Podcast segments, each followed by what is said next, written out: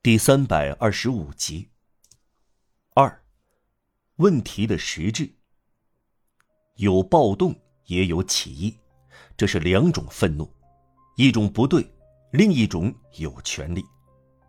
唯一建立在公共基础上的民主政权，有时也会出现一部分人篡权的局面，于是全体起而攻之，要求讨回权力，直至发展到拿起武器。在所有牵涉到集体主权的问题中，全体反对部分人的战争是起义，部分对全体的进攻是暴动。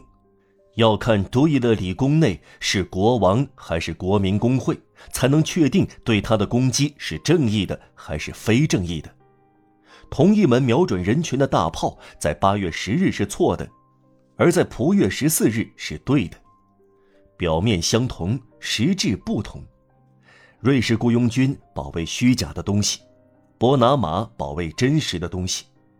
普选在自由和主权的条件下所做的事，不能由街头行动来破坏。纯属文明的事也是这样。群众的本能昨天是清醒的，明天却可能变得混乱。同样的愤慨对泰雷是合理的，而对多尔果是荒唐的。破坏机器、抢劫仓库、拆毁铁路、毁坏船坞、聚众闹事、不公正地对待要求进步的人民、学生杀害拉缪、卢梭被人用石块赶出瑞士，这是暴动。以色列反对摩西，雅典反对夫西昂，这是暴动；巴黎反对巴士底狱，这是起义。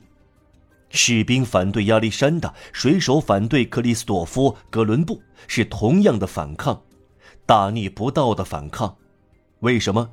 因为亚历山大为了亚洲用剑所做的事，正如哥伦布为了美洲用罗盘所做的事。亚历山大像哥伦布一样，找到了一个世界，将一个世界赠送给文明，是大大增加了光明。因此，一切抵抗是有罪的。有时，人民曲解了对自我的忠诚，人群背叛人民。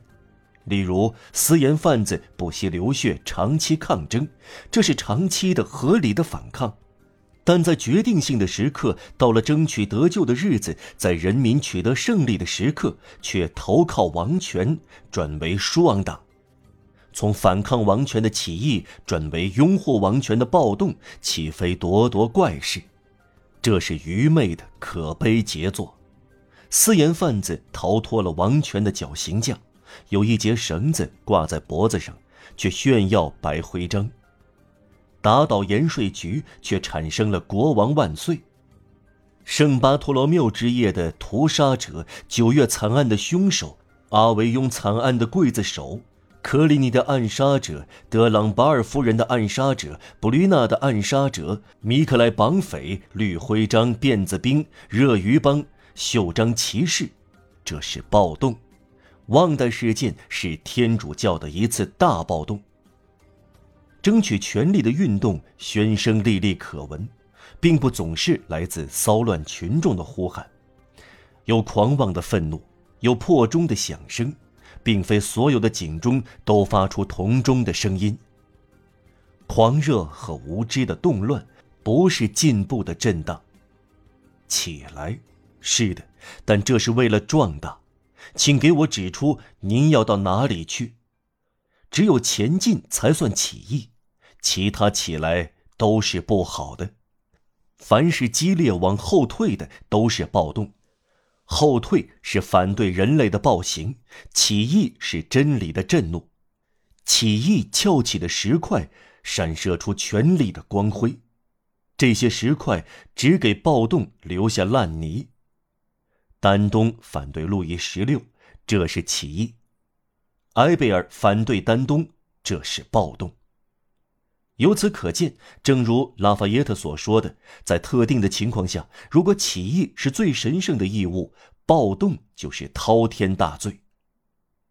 热量大小也有差异，起义往往是火山爆发，暴动通常是麦秸燃起的火。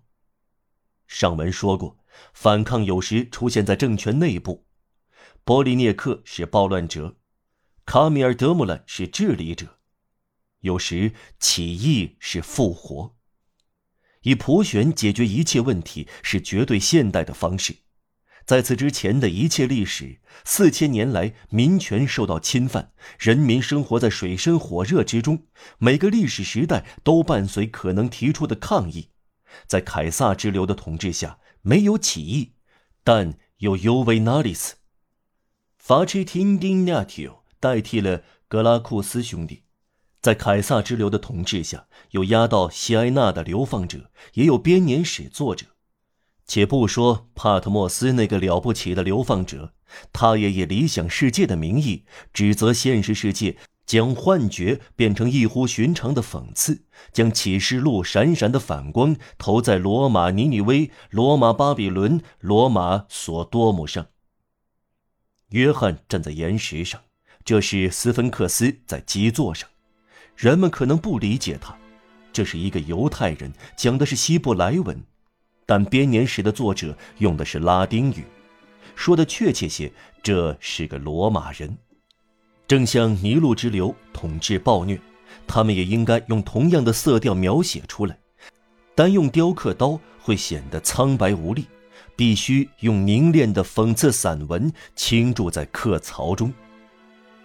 专制者给思想家带来思索，受束缚的语言具有威力。